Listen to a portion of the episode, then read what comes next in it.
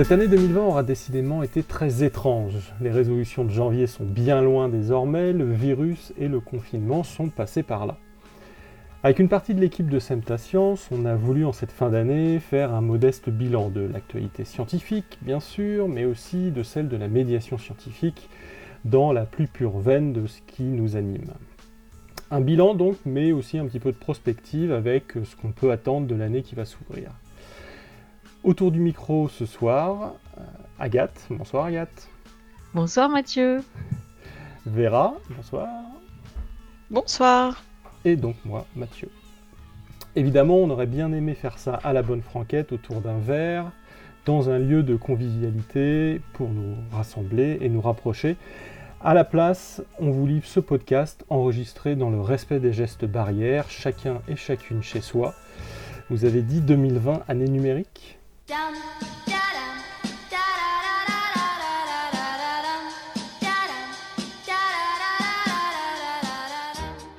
Pour commencer ce podcast, euh, ce qu'on retient de l'actualité scientifique de 2020, on va débuter ce tour de table avec euh, Agathe, qui voulait revenir, elle, euh, au tout début de, l'année. Alors moi, je vous avoue, quand on est parti du postulat qu'on allait revenir sur ce qu'on retenait de, de, de l'actu scientifique de 2020, bon déjà, tout 2000, début 2020 n'existe pas hein, dans ma tête. Euh, et puis, euh, bah, il y avait que coronavirus en fait. Hein, euh, voilà, le, le vaccin, euh, les, les, études épidémiaux, etc. Et je me suis dit bon, c'est pas très original, mais j'avais quand même besoin d'inspiration. Donc j'ai appelé, j'ai appelé Google et, et je lui ai demandé bah, quelles étaient les grandes histoires en sciences en 2020. Et je suis tombée sur cet article sur euh, Science News qui euh, en fait a été écrit en janvier 2020 et revenait un petit peu sur euh, ce qu'on pouvait attendre de l'année 2020. Et donc en janvier, on était tous très très frais, très naïfs. On, voyait le, le coronavirus comme quelque chose de très très lointain et très vague. Et, et donc en fait, on dirait que cet article, il, imagine un monde comme si c'était imaginé 2030 ou 2040, mais pas 2020 quoi. Donc en fait, euh, ce qu'on peut se dire déjà, c'est que le coronavirus a pas impacté que l'humanité, mais aussi la science et la manière dont la science a progressé. Euh, donc, ce que prévoyait cet article, c'était par exemple qu'on connaîtrait beaucoup plus de choses sur l'univers. Donc, il parlait de, je l'ai très mal traduit, mais c'est de clarté cosmique, euh, avec des nouveaux instruments, des nouvelles connaissances euh, sur la matière noire, etc. Bon, ça, de toute façon, de base, je trouvais ça très optimiste.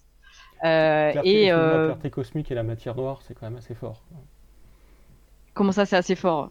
Bah, La matière noire, par définition, c'est pas quelque chose qui est très. Euh, à, quoi on associe le terme de, de, clarté je trouve ça Oui, non, mais c'est ça. Mais oui, mais du coup, c'est éclaircir les connaissances, tu vois. C'est et, et je trouvais ça très optimiste. Et bon, 2020 n'a pas aidé. Euh, en plus, on va revenir un peu sur l'espace, mais en 2020, c'est vrai qu'il parlait de, deux missions qui étaient Mars 2020 et ExoMars. Donc euh, Mars 2020, euh, ça Mathieu, tu me contrediras, je crois que ça a bien eu lieu. ExoMars sera repoussé de deux ans. Euh, même si voilà, ils disent que c'est pas seulement lié au coronavirus, bah, c'est un peu lié au coronavirus quand même. Euh, il parlait aussi d'un essai clinique de contraception hormonale masculine, donc cet essai a bien démarré, donc il faut se, saluer du fait qu'il y a quand même des essais cliniques qui ont eu lieu en dehors du coronavirus. Euh, et aussi, il parlait d'un traitement contre Alzheimer qui attendait l'approbation de la et en fait, euh, j'ai checké après et ils n'ont pas reçu cette approbation. Et puis, euh, surtout, ce qui m'a fait, euh, ce qui m'a fait particulièrement titer, c'est que dans l'article, il parlait de euh, une citation de Caroline Gramling, qui est alors écrivaine, qui disait d'ici la fin de 2020, le monde aura peut-être un aperçu de l'engagement des nations à lutter contre le changement climatique. Bon, alors je, je pense qu'on a effectivement mis en lumière ce problème encore plus en 2020 dans le contexte d'une pandémie mondiale, tout en euh, le laissant complètement à l'arrière-plan.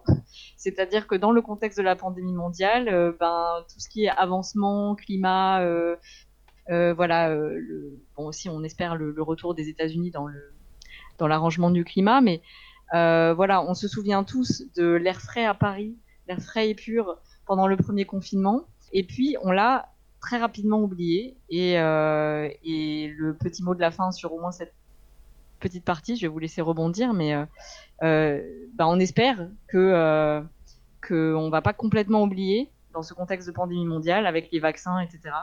Bah, qu'il y a aussi la planète à sauver en plus de l'humanité. Voilà. Vera, tu veux, tu veux, des réactions Un mot, réagir là-dessus?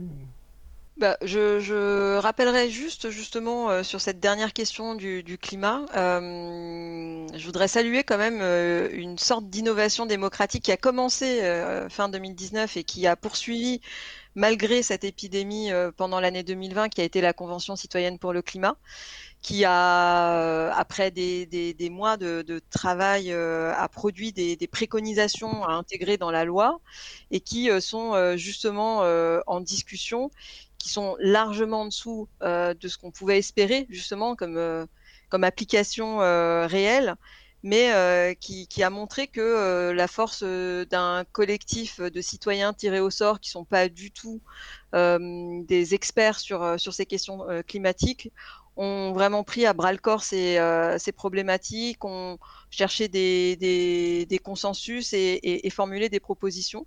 Alors c'est pas une réussite totale comme euh, convention citoyenne, mais je pense qu'elle marque euh, un, un, passage euh, vers une démocratie un peu plus, un peu plus ouverte à ce type de participation. Donc ça, je trouve que c'est encourageant même si on verra en 2021 justement euh, où est-ce que ça mènera euh, les travaux de la Convention citoyenne. Est-ce que tu n'as pas un peu peur de, euh, je dirais, de la récupération politique justement de, ce, de cette initiative-là? Parce que là, je pense justement à tout le débat qu'il y a ces, ces, derniers jours autour du, du, référendum, du fait du fait en gros de retenir euh, certaines, mais pas toutes, euh, des, des, contributions de, la Convention citoyenne. Euh, limite en mode un peu ah mais si regardez on a quand même consulté et puis c'est quand même démocratique comme processus mais bon au final on fait un peu ce qu'on a envie de faire.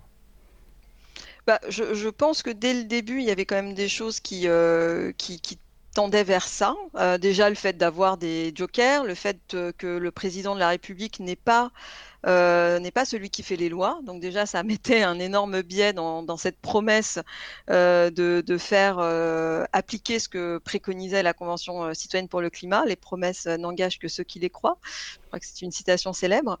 Et, surtout, je pense qu'aujourd'hui, il serait très difficile de ne pas prendre en compte l'engagement de ces citoyens, parce que là, on est. Alors déjà, il y a eu un passage avec le grand débat national en 2018 euh, qui a été catastrophique pour justement ces notions de démocratie.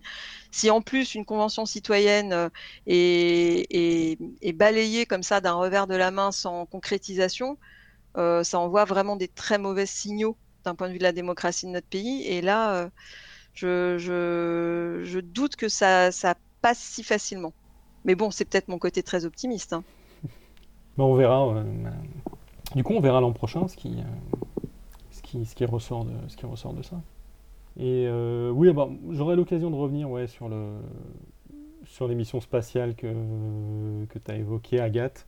Alors, ExoMars, ouais, je pense que c'est quand même surtout des problèmes techniques. C'est sûr que le, le confinement a pas dû, le virus, ça n'a pas dû aider en fait à, résoudre les problèmes et à garder, à garder le planning, mais je crois que bon, même une, dans une année ça idéale, à mon avis, ça... de toute façon, oui, oui, non, voilà, sûr. Oui.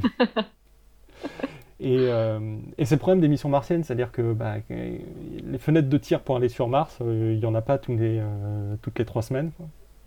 Donc effectivement, ouais, bon, ils, ils, prennent un peu deux ans dans, deux ans dans la figure. C'est dommage, mais bon.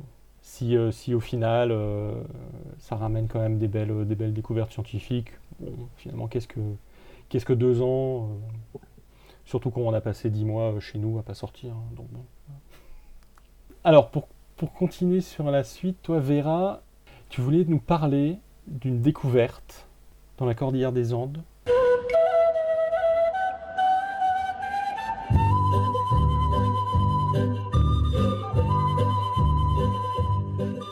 Ça, Mathieu. Moi, je vous ramène sur Terre. Hein. Là, vous êtes parti très loin, hein, comme d'habitude.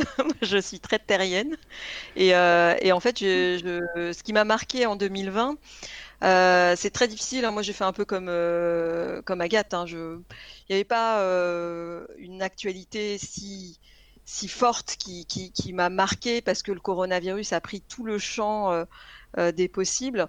Mais par contre, il y en a une euh, vraiment qui m'a fait tilt sur plein d'aspects, c'est ce squelette. Euh, d'une femme qui a été découverte, donc tu le disais Mathieu, dans la cordillère des Andes au Pérou, qui date de 9000 ans et c'est un squelette qui a été découvert, qui a été entouré d'outils et d'armes euh, de chasse. Donc en fait, c'est pas une découverte qui date de 2020, mais plutôt de 2018. Mais par contre, il y a une étude euh, qui est sortie par, euh, par, par les chercheurs en 2020 suite à cette découverte-là, et qui permet un peu de contrecarrer une conception qui est quand même bien ancrée dans nos imaginaires collectifs et, et nos manuels scolaires régressifs. C'est que les hommes préhistoriques chassaient le grand et gros gibier et que les femmes préhistoriques, elles, cueillaient des baies et euh, et, restait dans les grottes à attendre euh, le gibier. Euh, alors la découverte de squelettes, elle bouleverse, de squelette, pardon, elle bouleverse un peu cet archétype puisque c'était un squelette féminin entouré d'armes. Et du coup, cette, ce temps donné aussi à, la science d'étudier ce, squelette et de ne pas dire tout de suite, vous voyez, on a découvert un, un chasseur, un, un homme, euh, voilà, on, a pris le temps, on a vu et analysé que c'était euh, euh, un squelette féminin, et ça permet vraiment de, changer un peu la donne sur les biais qui, sont longtemps intervenus dans la production de, savoir et de connaissances. c'est vrai qu'il y a de ça peut-être 10, 15 ou 20 ans, bah, ce squelette, il aurait été attribué tout de suite du genre masculin. Aujourd'hui, bah voilà, euh, on a pris conscience de nos biais. On, sait que les productions de savoir aussi se sont féminisées, et du coup, euh, bah, ça permet de euh, ne pas reproduire nos conceptions très biaisées de, des, genres dans, la recherche et d'y mettre notre modèle patriarcal. Donc voilà, je trouvais que c'était une une approche positive justement dans la production des, sciences euh, et, dans la connaissance de nos biais et, leur correction. Et en plus, il y a un bouquin qui, vient de sortir que j'ai mis dans ma liste de Noël qui s'appelle L'homme préhistorique est aussi une femme. de Marilène, euh, voilà, de Marilène Patou euh, Matisse, qui est préhistorienne au CNRS, qui est sortie, je crois, en octobre aux éditions Alary. Et voilà, j'espère que quelqu'un écoutera mon message pour avoir ce petit livre au pied de sapin. voilà, amateur. voilà. J'espère que le message est passé. Euh, Vera attend son livre. Non, mais c'est intéressant parce que justement, Marilène Patoumati, c'est quelqu'un qui a, qui a, beaucoup travaillé justement à, pour sortir des biais sur euh, alors l'homme avec un H majuscule de Néandertal. L'humain, on peut dire. Euh, L'humain de Néandertal. Oui, bon, l'expression consacrée, je suis d'accord. Bon, c'est pas un débat qu'on va ouvrir ce soir. non, Sur Néandertal, disons. Euh, Homo néandertalis. si tu veux, on peut le faire comme ça. Voilà. Euh, et, effectivement, oui, j'avais euh, j'avais entendu parler là, voilà, de la sortie de son livre que je n'ai pas lu. Mais ouais, non, mais pour le book club d'Agathe. Ouais, on n'a pas dédié à ce podcast un instant, euh, voilà, wishlist euh, de, livres comme euh, je crois qu'on l'avait fait l'an passé. Mais, mais peut-être pour, pour début de l'année prochaine, voilà, c'est quelque chose qu'on pourrait proposer. Parce qu'on a tous nos petites envies et, notre, et on a aussi une pile à lire, j'imagine, tous assez gigantesque. Donc ça pourrait être intéressant. Moi, je peux vous conseiller un bouquin, hein, si vous voulez, sur l'espace. Ah Mais quel est ce livre mystérieux dont on parle jamais Et surtout, ça me, ça, me... Enfin, je ne sais pas si Agathe, toi, tu voulais ajouter quelque chose sur, euh, non. cette histoire. Mais euh, voilà, non, c'était juste histoire d'avoir une magnifique transition sur, euh, sur, mon, sur mon actu scientifique. Enfin, ce que je retenais, moi, de l'actualité scientifique de, de 2001, et pas mon actu personnel, parce que tout le monde s'en fiche. Mais non, Mathieu, c'est faux. Euh, ça nous intéresse beaucoup. On ne s'en fiche pas. C'est pas vrai. concernant l'actualité scientifique euh, en 2020, euh, alors bon, évidemment, je, suis biaisé, donc forcément, je vais vous, je vais vous parler d'espace et, et, d'astrophysique. en mentionnant, et ça c'est ça c'est le, moment, c'est le moment promo, la parution aux éditions EPA d'un petit livre intitulé L'espace que j'ai eu le bonheur de coécrire avec Nicolas Martin. et qui fait un magnifique cadeau de, cadeau de Noël à mettre, à mettre sous le sapin. Euh, Vera, j'attends toujours ton, compte rendu de lecture et ton avis euh, totalement objectif. Oui, alors j'attends juste d'avoir quelques heures devant moi pour, pour me plonger dans l'espace, mais promis, en 2021, je reviens vers toi. J'ai pas dit euh, quel trimestre ou quel semestre, mais en 2021. en plus, on a vraiment essayé de, de, le faire avec de belles illustrations. tout ça. Et l'idée, c'est cinq chapitres avec les cinq grande question euh, scientifique sur l'espace et l'univers dans euh, d'ici d'ici à 2050. la, chose que je retiens euh, quand même de, l'actualité scientifique de 2020 concernant l'espace, c'est que je vais appeler grossièrement en fait cette espèce de nouvelle ambition spatiale. C'est-à-dire, euh, déjà sur le plan scientifique, c'est, euh, pour le dire très vite, les, missions de retour d'échantillons. Alors Agathe, toi, tu as parlé de, as parlé de la mission Mars 2020, euh, Mars 2020 dont le, rover de Persévérance de la NASA est parti, parti cet été. Euh, il faut voir qu'en fait c'est le premier euh, jalon d'une mission en trois étapes qui consiste in fine à ramener des bouts du sol martien sur Terre. D'ici, euh, je ne sais plus, 2035, un truc du style. Et là, il y a quelques jours, ça doit faire une semaine à la date à laquelle on enregistre ce podcast, la sonde japonaise Hayabusa 2 euh, a quand même euh, largué une, capsule contenant en fait des, fragments de sol de, l'astéroïde Ryugu. je trouve ça assez fascinant de se dire que la sonde en fait donc a prélevé déjà prélevé euh, sur le sol de l'astéroïde et genre à 200 000 km de la Terre a largué une petite capsule qui est venue se déposer gentiment avec son petit parachute au milieu du désert australien et alors, je vous invite, si vous ne l'avez pas fait, à regarder les, la photo euh, des scientifiques japonais qui récupèrent la capsule, mais en, parfait état. Euh, parfois, c'est vrai qu'on commande, des, on, commande des trucs en ligne, surtout là, avec le confinement. On ne sait pas trop dans quel état ça arrive dans la boîte aux lettres. Quelque part, c'est rassurant de se dire que oui, on est capable d'éjecter un colis à 200 000 km de la Terre et de faire en sorte qu'il arrive intact au sol. Mais avec quelle ingénierie derrière? Oui, mais, euh, euh, mais, quand même, ça, je, trouve, je trouve ça assez fascinant. Et surtout derrière, c'est vraiment, voilà, il y a Hayabusa, il y a Mars, euh, Mars 2020. Et j'ai l'impression que ça ouvre quand même voilà, une nouvelle phase de, l'exploration spatiale où maintenant on se dit, ok, on est capable d'explorer le système solaire et de ramener des trucs sur Terre pour les explorer, pour les étudier, pardon. Euh, et, l'autre partie de cette ambition spatiale, bah, c'est que c'est de moins en moins la NASA euh, prédominante. Euh, on voit l'émergence de plus en plus bah, de, de, SpaceX et des entreprises privées. Amazon et Jeff Bezos sont pas encore totalement là, mais ça va, ça va quand même venir. ça pose énormément de questions. Euh, sur le plan politique, sur le plan ah. économique, sur le plan. Voilà, ça pose, à mon avis, des, tonnes de questions. Je pense que les médiateurs scientifiques vont, pouvoir. Euh, vont vraiment avoir un vivier d'études là-dessus dans les années à venir. Euh, et puis de nouvelles nations aussi. Enfin, on a la Chine quand même qui est voilà qui avec succès est allée se poser euh, sur la face cachée de la Lune, revenir euh, avec sa sonde. Donc voilà, tout un tas de, nouveaux acteurs, donc de nouvelles ambitions scientifiques, de nouveaux acteurs en jeu. Et euh, c'est vraiment ça, ouais, c'est vraiment ça que je retiens. Et donc j'ai hâte de voir dans la décennie là, qui va, qui va s'ouvrir, ce que, voilà, à, quoi va ressembler effectivement le paysage, le paysage spatial. Euh, ça m'intéresse beaucoup plus de regarder ça que de regarder, euh, par exemple, la, Space Force de Trump. Euh,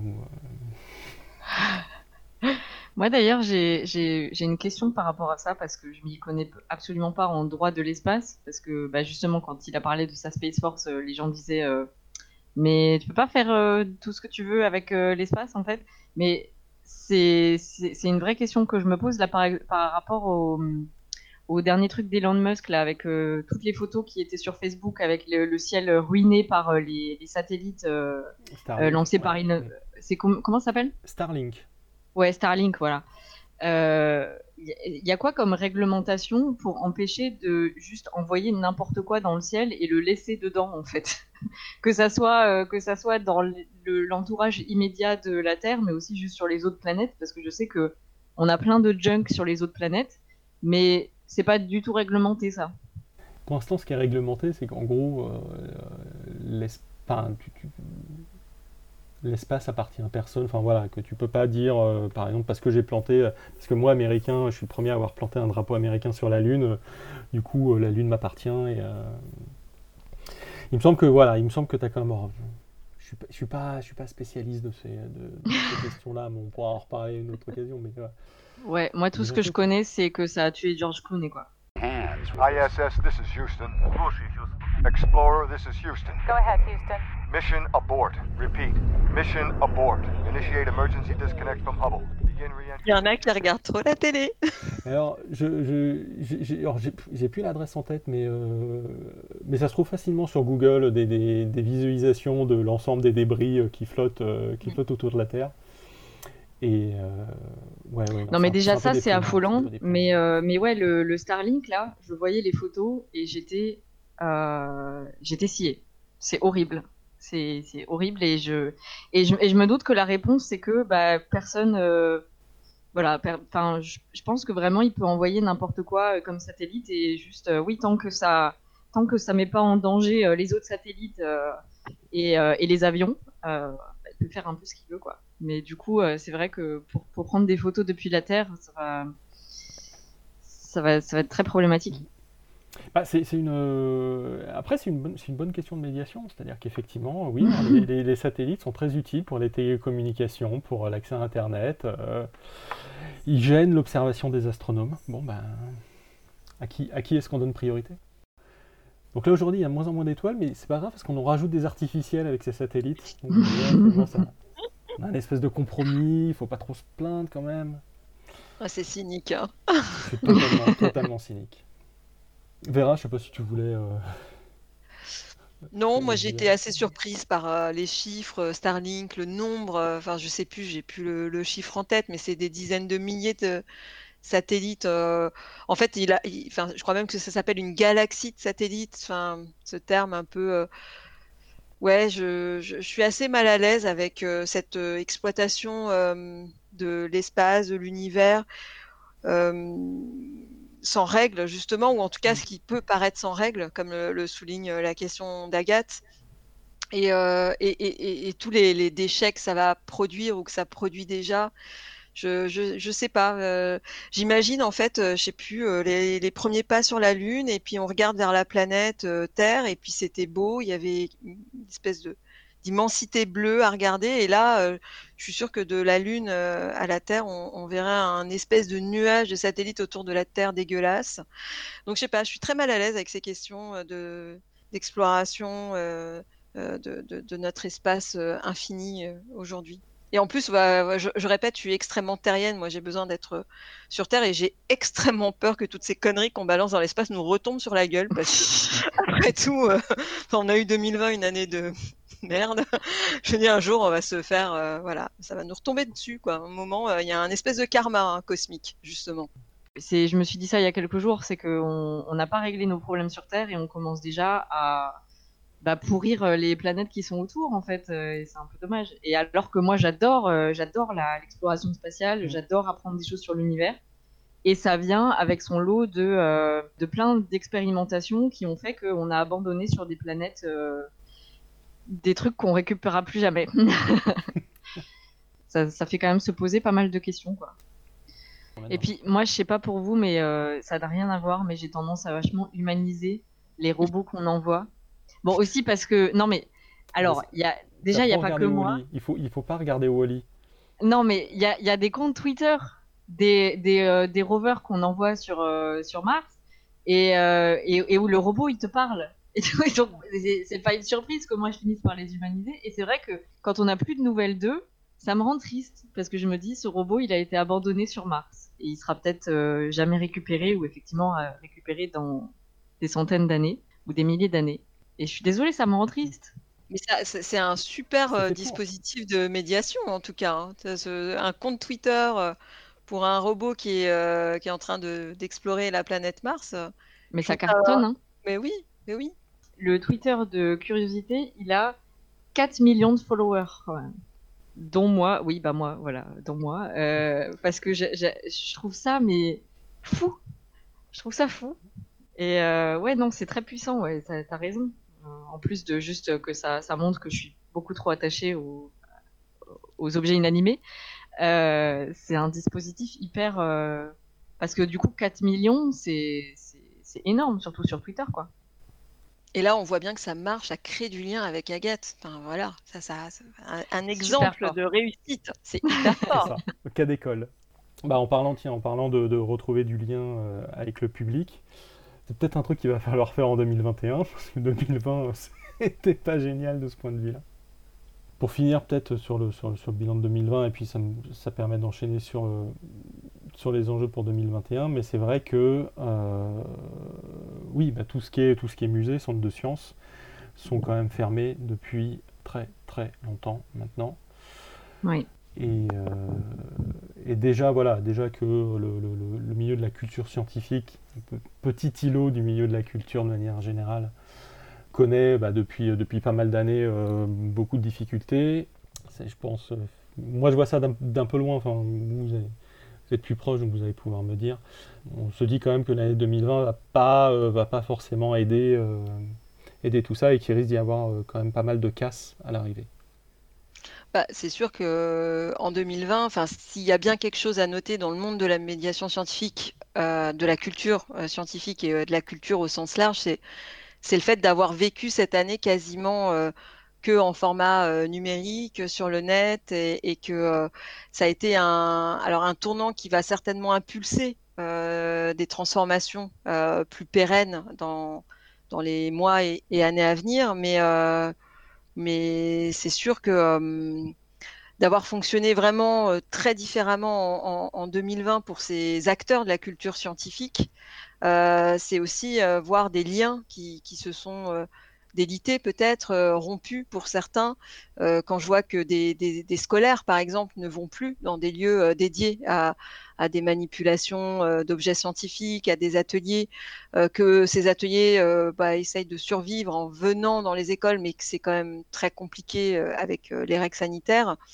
voilà, ça, ça, met vraiment en danger cette cette médiation scientifique que je résume souvent, hein, vous, vous, en êtes euh, témoin, je le dis, c'est voilà, la médiation scientifique, c'est créer du lien, euh, c'est vraiment euh, mettre en relation des savoirs, des producteurs de savoir, les citoyens, les citoyennes. Bah, le numérique, ça marche un temps, ça marche avec certains publics, ça en met d'autres de côté. ça, ça, crée, ouais, ça, ça, ça, crée aussi des, des, gaps euh, justement et, sur cette année 2020, j'ai vu des, innovations intéressantes ou des, des, euh, choses euh, voilà, où les acteurs se montaient en compétence sur ces outils-là. Mais ça me questionne encore quand même beaucoup sur bah, est-ce qu'on n'a pas un peu développé l'entre-soi en utilisant que ce, ce, ce médium-là du, numérique? Est-ce qu'à un moment, euh, toutes ces nouvelles compétences dans le milieu de la médiation scientifique tournées vers les outils numériques, comment elles sont valorisées, comment elles se sont acquis aussi euh, et à quel, euh, avec quel enfin, dire, détriment, au détriment de quel autre type de compétences? Voilà, c'est vraiment, je sais pas vous, mais cette année un peu 100% numérique avec plein de vidéos, plein de webinaires, plein de trucs virtuels bah, hum, ça questionne sur cette, ce, lien avec le public. Alors je sais pas, est-ce que qu'est-ce que comment vous l'avez vécu, euh, Agathe, toi qui travailles vraiment euh, dans les projets de médiation scientifique, peut-être que tu en as aussi une expérience euh, particulière à partager? oui, bah moi je j'en ai une, grosse expérience vu que j'avais quand même un projet avec des scolaires euh, prévus en mars dernier que j'ai dû mettre dans un tiroir. Et, euh, et, à la place, en fait, euh, on a, on a développé une plateforme autour de projets numériques de médiation qui s'appelle Science en Live.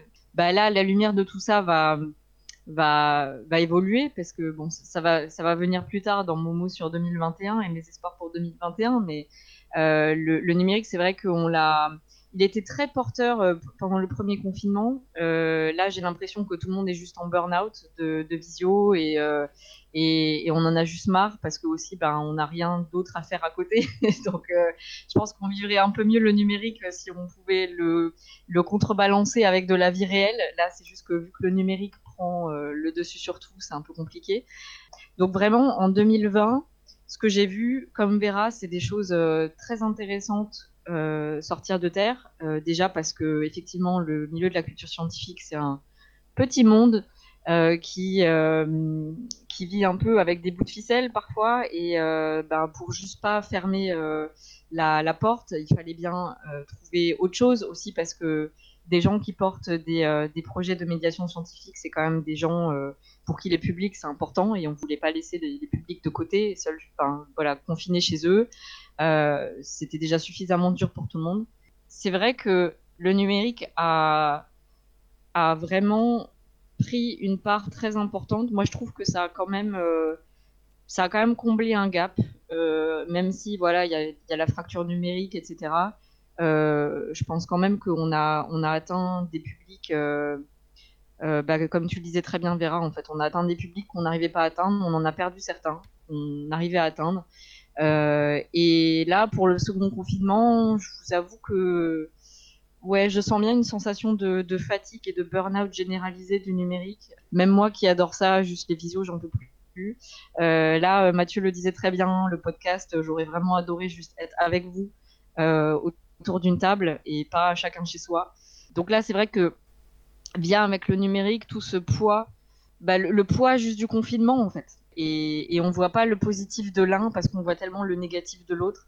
J'y passerai un peu plus de temps pour 2021, mais euh, j'ai quand même beaucoup d'espoir pour 2021.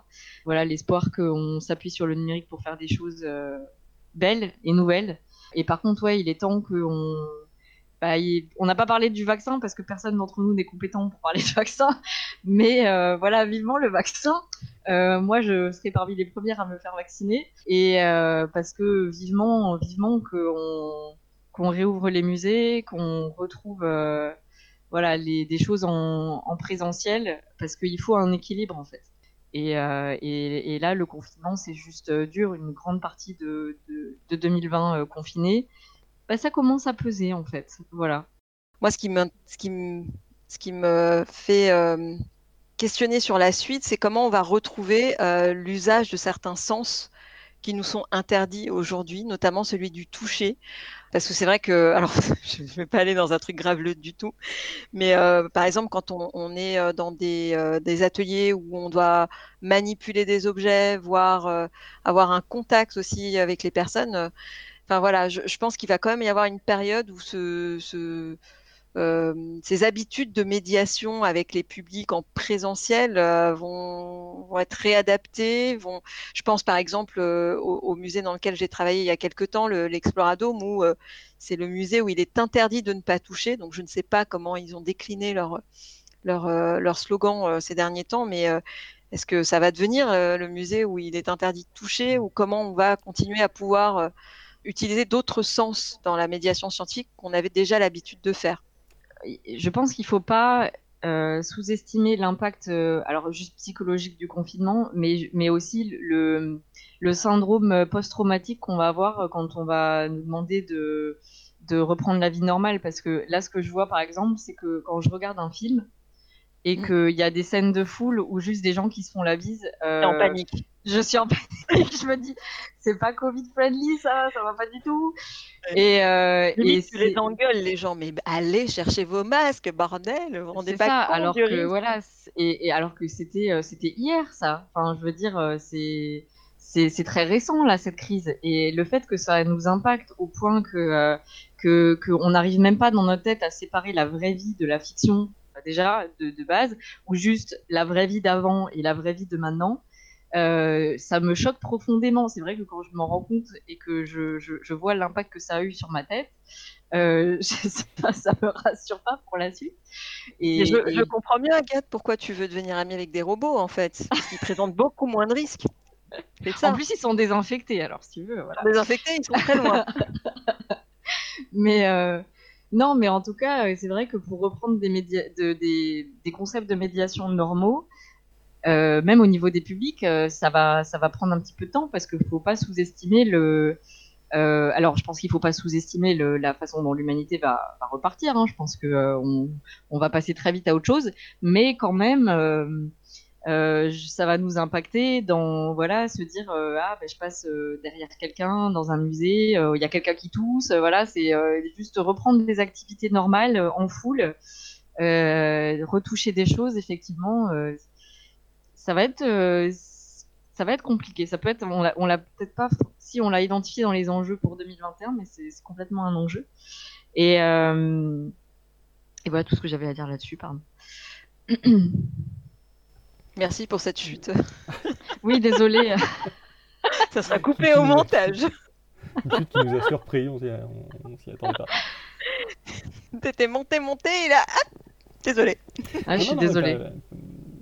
Non, mais justement, par, parlons-en des enjeux, parce qu'on est déjà en train d'en parler, on est en plein dedans. Bah, il y avait ça, c'est vrai qu'on a, on a parlé de. Parce qu'on n'a pas parlé de vaccin on n'a pas parlé de masques et tout ça, mais euh, c'est vrai que dans les enjeux identifiés, il y aurait euh, la défiance vis-à-vis des sciences. Alors on en a aussi un peu parlé par rapport à l'espace, mais, mais juste euh, quel impact Parce qu'en fait, là, quand je dis je vais être l'une des premières à être vaccinée, je conçois que je, je fais partie d'une population privilégiée qui, parce que je suis biologiste de formation, je comprends le bah, comment le vaccin a été fait et déjà le fait que les vaccins c'est quand même une des technologies euh, les, les, plus vieilles du monde. Mais je vous avoue que quand j'ai vu qu'on n'avait jamais testé cette euh, technologie ARN sur les humains, je me suis dit euh, mais qu'est-ce qu'il fiche quoi? Mais en même temps, c'est quelque chose qui est sorti super rapidement des tiroirs. Là, en plus, il y a quelques semaines, on n'en parlait pas du tout. Là, d'un coup, il y a trois vaccins qui sortent. Et je comprends totalement la, défiance des gens et de tous les milieux en fait et de toutes les sortes d'éducation possibles. C'est pas, euh, je, je, suis pas du tout dans le déficit modèle de dire euh, si on explique aux gens ils vont comprendre ils vont se faire vacciner. Je pense que là on a on a largement dépassé ce stade. Et quand les gens me disent euh, ouais non mais t'inquiète pas pour le vaccin, il y a plein de gens qui disent qu'ils sont anti-vaccins mais en fait ils se font vacciner quand même. ouais mais quand on voit la réaction que les gens ont eue par rapport au masque, qui est quand même juste un bout de papier qu'on met sur le visage, et que euh, on avait une grande partie de la population qui ne voulait pas mettre de masque. Je me dis, qui va vouloir s'injecter des trucs inconnus dans le corps? Euh, Moi peut-être, mais les autres non, je pense. Et, euh, et ça, ça, va être une, vraie, un, vrai enjeu de 2021, c'est comment, bah, comment on va lutter contre cette défiance des, des labos académiques, mais aussi des labos pharmaceutiques sur la comment on valorise la recherche fondamentale? Euh, moi, c'est mon cœur de métier de toute façon, mais donc c'est pas un, problème qui, date de 2020, mais euh, qui risque de s'accentuer justement avec là le, mouvement anti-vaccin qui avant était marginal et qui là, avec juste la gestion de la situation coronavirus, moi je comprends que les gens ne veulent pas se faire vacciner, je, comprends totalement quoi. Donc euh, j'ai pas de réponse, c'est un enjeu identifié. voilà, je sais pas si ça vous fait, si ça vous fait réagir bah, Le truc, c'est que oui, c'est un enjeu de médiation. C'est même, à mon avis, le plus gros enjeu de médiation. Enfin, je pense qu'il devrait limite y avoir en fait consensus, je pense, de, des institutions. Euh, alors, je dis institutions, mais euh, vraiment au sens plus large impossible. Hein. Euh, j'englobe les associations, enfin, j'englobe tous les acteurs, voilà. À mon avis, il devrait quand même y avoir un, consensus des acteurs de la, de la médiation scientifique sur, sur cette question-là, sur la manière de, l'aborder. De...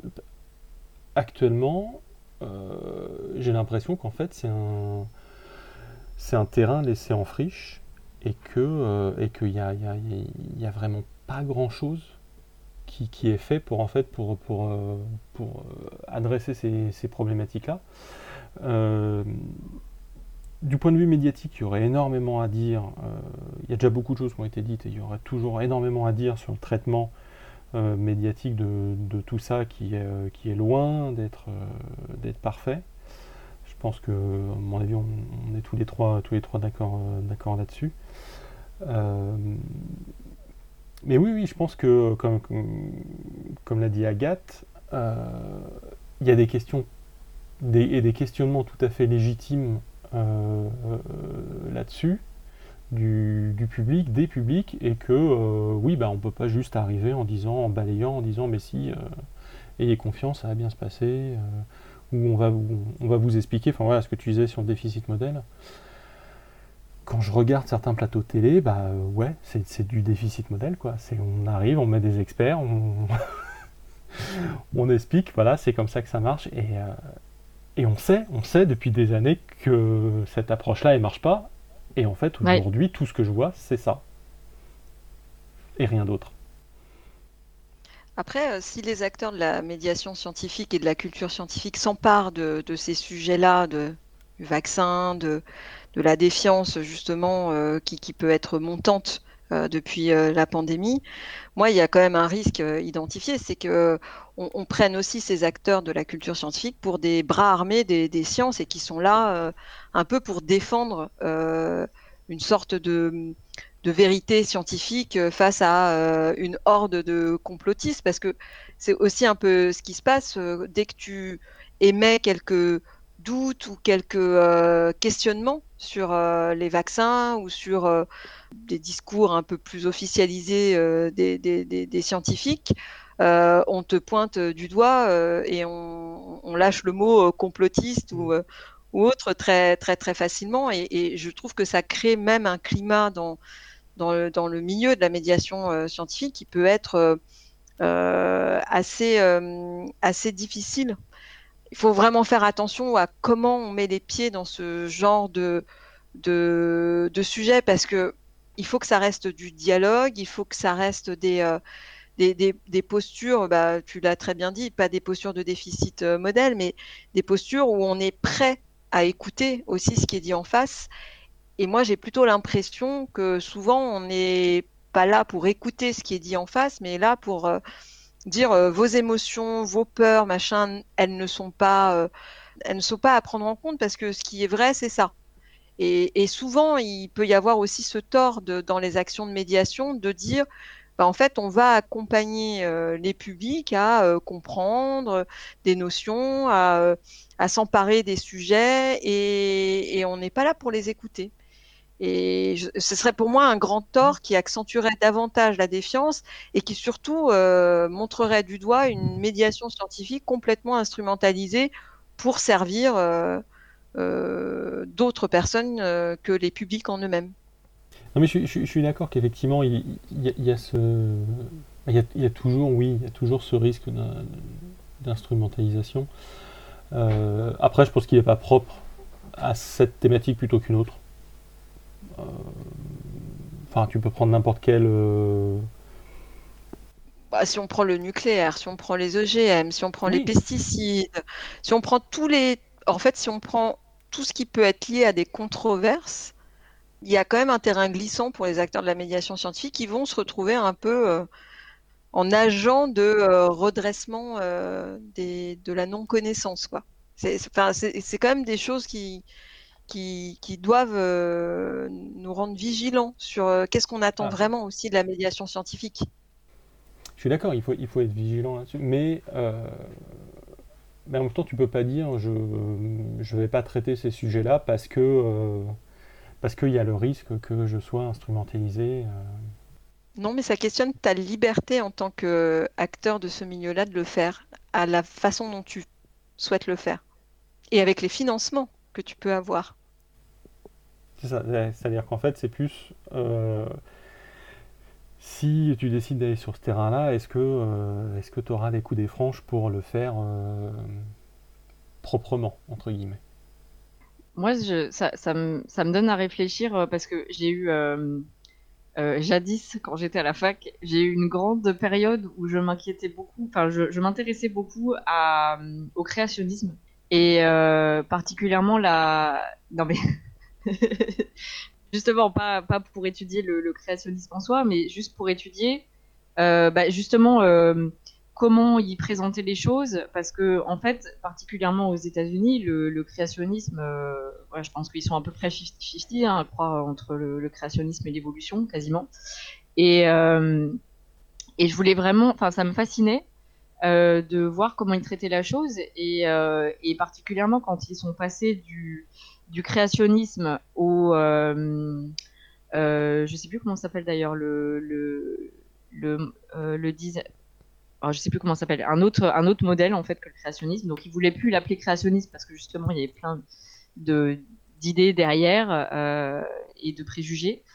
Et en fait ils étaient là à le présenter comme un vrai modèle qui était censé, euh, voilà, il, disait, euh, il faut que chacun euh, soit ouvert au débat et que voilà que les gens se, puissent se poser des questions, etc. Donc dans l'idée, moi je veux bien, mais après il présentait les choses quand même comme ce modèle de, c'est le intelligent design, pardon, ce modèle et à mettre sur le, point de vue du questionnement au même titre que celui de Darwin, alors que quand même celui de Darwin a des dizaines, voire des centaines d'années derrière lui pour euh, appuyer quand même des preuves assez tangibles, alors que l'intelligent design les a pas.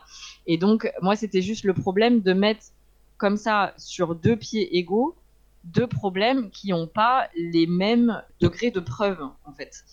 Parce que dans l'absolu, moi, je veux bien que tout le monde soit autorisé à poser des questions et que tout le monde s'interroge, mais au bout d'un moment, est-ce qu'il ne faut pas quand même euh, présenter les choses justement pas sur un pied d'égalité en disant bon bah voilà vous avez ce modèle où il y a tant de preuves et puis ce modèle où il y a moins de preuves. Mais c'est un biais médiatique euh, bien connu, hein, euh, surtout, surtout avec les chaînes info où en gros, enfin voilà, tu t'invites, t'invites deux interlocuteurs euh, et le fait que voilà, le fait que ils soient tous les deux présents t'amène euh, de manière inconsciente à penser que leurs avis sont, euh, équivalents, sont euh, sourcés de manière équivalente, sont argumentés de manière équivalente, tout ça, alors que c'est c'est pas forcément du tout le cas. Du coup, si on ne devient pas le bras armé de la science, comment est-ce qu'on peut quand même bah, valoriser certains, certains process et certaines hypothèses par rapport à d'autres? C'est peut-être une question qu'il faut qu'on se pose. Et la question, c'est est-ce que vous pensez pas au fond que euh, la médiation scientifique, c'est aussi un outil politique pour changer euh, profondément euh, notre société et notre façon d'intégrer les enjeux scientifiques dans nos choix démocratiques? Moi, clairement, mon métier, qui fait partie de la médiation. Alors, je fais pas de vulgarisation, voilà, mais j'estime que je fais de la médiation. Je le fais parce que j'ai envie de, par ce métier, de rendre le monde meilleur. Donc, euh, parce que je me verrais pas travailler pour une cause euh, inférieure que juste changer le monde. Donc, euh, donc, pour moi, la médiation, c'est vraiment un, moyen, et ça passe notamment par par la politique, parce que on, en parlait un peu en off, mais moi je suis très peu militante. Euh, et, et, par contre, je suis pour travailler avec différents acteurs en venant du monde de la médiation, travailler avec d'autres acteurs et actrices de la médiation, avec les politiques, avec les institutions, les centres de sciences, euh, voilà, pour que essayer que tout le monde travaille ensemble plutôt que juste euh, bah, juste être frontale sur euh, plein d'aspects parce que je suis pas très frontale comme fille et je pense pas que ça fasse forcément beaucoup avancer les choses. Les Français, je sais qu'on fait beaucoup de beaucoup de frontale et on fait beaucoup de manifestations sur plein de trucs. Euh, je pense qu'il faut des manifestations et il faut aussi des, des débats et il faut aussi juste euh, porter haut et fort ses idées en espérant que ça trouve euh, écho donc oui, moi je, suis complètement d'accord avec cette idée que la médiation scientifique, euh, elle, ne trouve que de sens d'ailleurs que dans un, dans un, paysage citoyen. Non mais ça, ça, reprend bah, ce qu'on a déjà eu l'occasion de dire, euh, de dire ce soir, c'est-à-dire en fait à partir du moment où euh, l'objectif est de recréer du lien et de refaire sens sur, sur la place publique entre citoyens euh, sur des problématiques qui touchent euh, la, société, la communauté et la manière dont elle, dont elle a envie d'évoluer, oui, pour moi, c'est éminemment une, question, une question politique, au sens premier de politique. Et pas au sens de l'instrumentalisation dont on parlait tout à l'heure.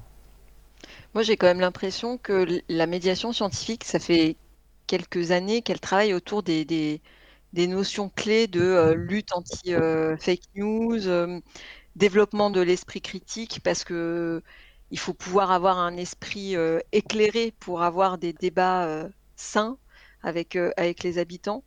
Et que du coup, il y a une vraie alors je vais réutiliser le mot, même si c'est peut-être pas celui-ci, mais une vraie instrument, instrumentalisation de la médiation scientifique pour ces combats-là, on va dire, et que du coup, il y a une déviation de l'objectif même qui est euh, justement de, faire ce lien et ce dialogue avec, euh, les, citoyennes et les, citoyens.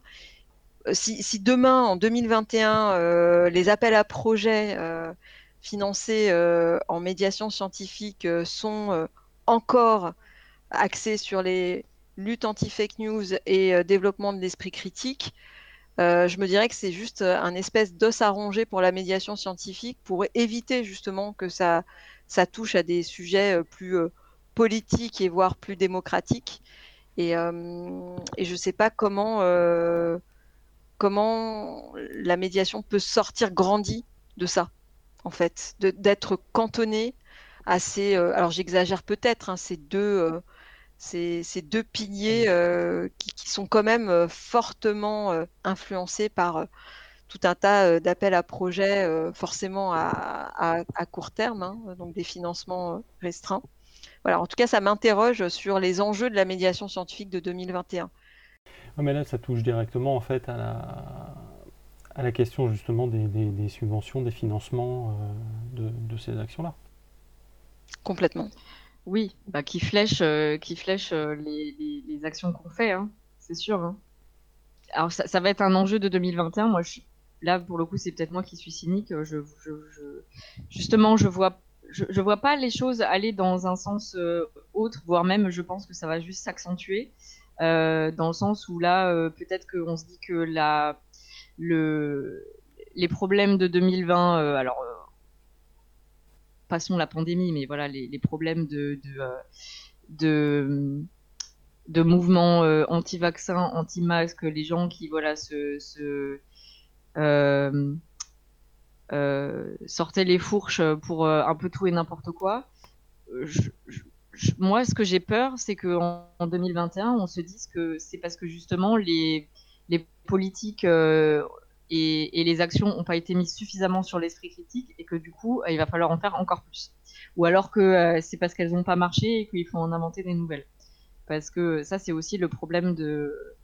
Euh, donc la culture scientifique là est, euh, principalement financée par des appels à projets. Donc pour les appels à projets, il faut constamment trouver des choses nouvelles, innovantes et, qui, répondent à un gros problème. Et là, le gros problème identifié, c'est c'est l'esprit critique pour la plupart des gens.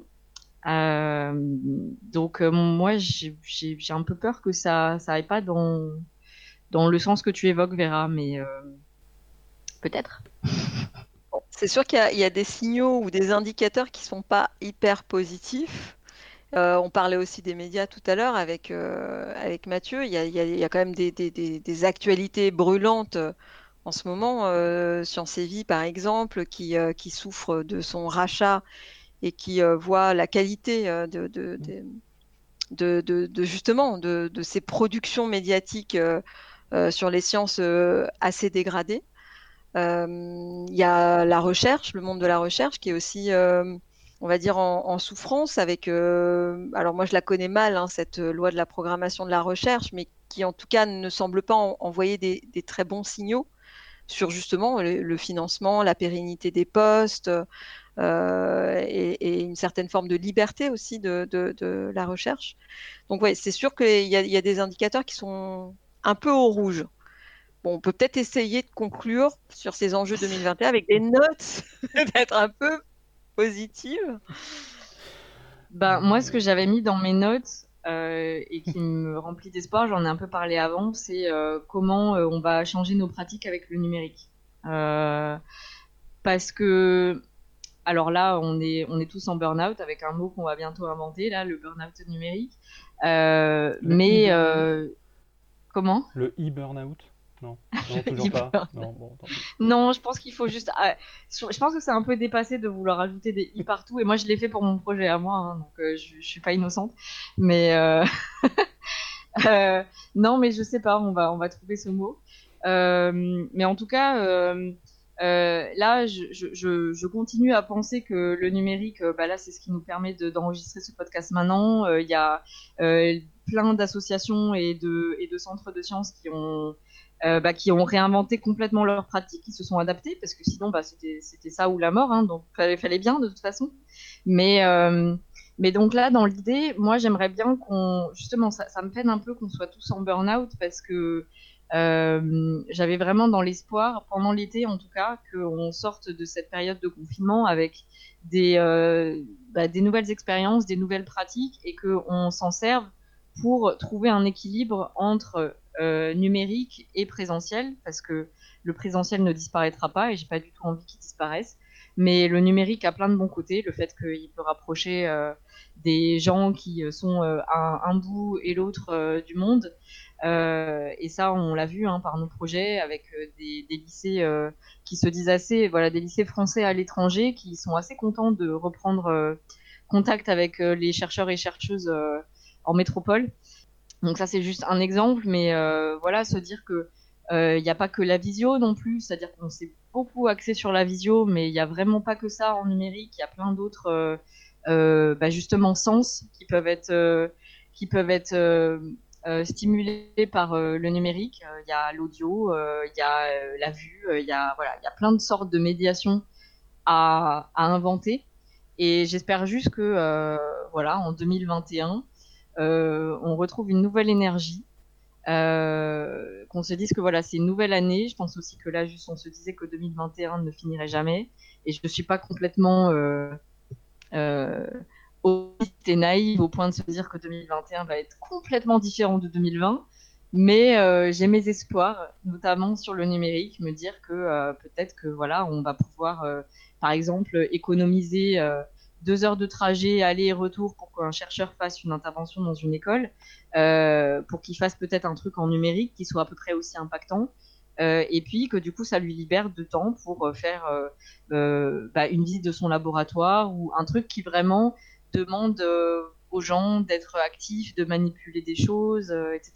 Voilà, donc trouver un équilibre pour que le numérique puisse nous permettre de remplacer certaines choses qu'on avait vues acquises comme étant en présentiel, qui sont peut-être pas forcément nécessaires de faire en présentiel, pour euh, gagner du temps et, et, faire des choses en présentiel qui méritent de l'être. Voilà, parce que je pense que en 2021, on va aussi apprécier de manière toute nouvelle les choses qu'on va pouvoir faire en présentiel. Place au mot de la fin alors? Euh, bah, moi, mon mot de la fin, c'est euh, que j'ai vraiment euh, très très envie de retourner au musée, au cinéma, au restaurant, de voir des gens en vrai, participer à des rencontres, des ateliers, reprendre sens à la vie sociale et à la médiation scientifique aussi, évidemment, ça fait partie de, de ce tout. Moi, je suis assez d'accord avec, je suis assez d'accord avec Vera. Je je fête jamais Nouvel An parce que j'ai jamais, j'ai jamais l'impression que l'année d'avant va être vraiment si différente que de l'année d'après. Là, j'ai quand même pas mal d'espoir, peut-être mal placé dans 2021, parce que 2020 a juste été si nul. et, euh, et, et j'espère vraiment que le monde de la culture scientifique, mais le monde de la culture en général, je ne pas comme Vera les musées, mais aussi les cinémas, les bars, les restaurants, euh, les, théâtres, les, salles de concert, les théâtres. Là, actuellement, ce monde, il est en souffrance. Euh, il, est, il a subi un coup dur en plus là ces, ces derniers jours. Euh, il reste fermé. Et euh, j'espère vraiment qu'en 2021, ben, tout ce monde va pouvoir se relever et être encore plus fort et plus beau euh, qu'avant. C'est beau. Bah, c'est un ce que tu trait d'optimisme que, ouais, que, que je partage. Ben voilà, ben, on espère euh, qu'à l'écoute de ce podcast, on aura au moins, euh, au moins un tout petit peu euh, contribué à vous amuser, à vous faire rêver, sûrement à vous faire réfléchir aussi peut-être. Ben, il nous reste qu'à vous souhaiter une belle fin d'année et puis un rendez-vous en 2021. À bientôt. À, bientôt.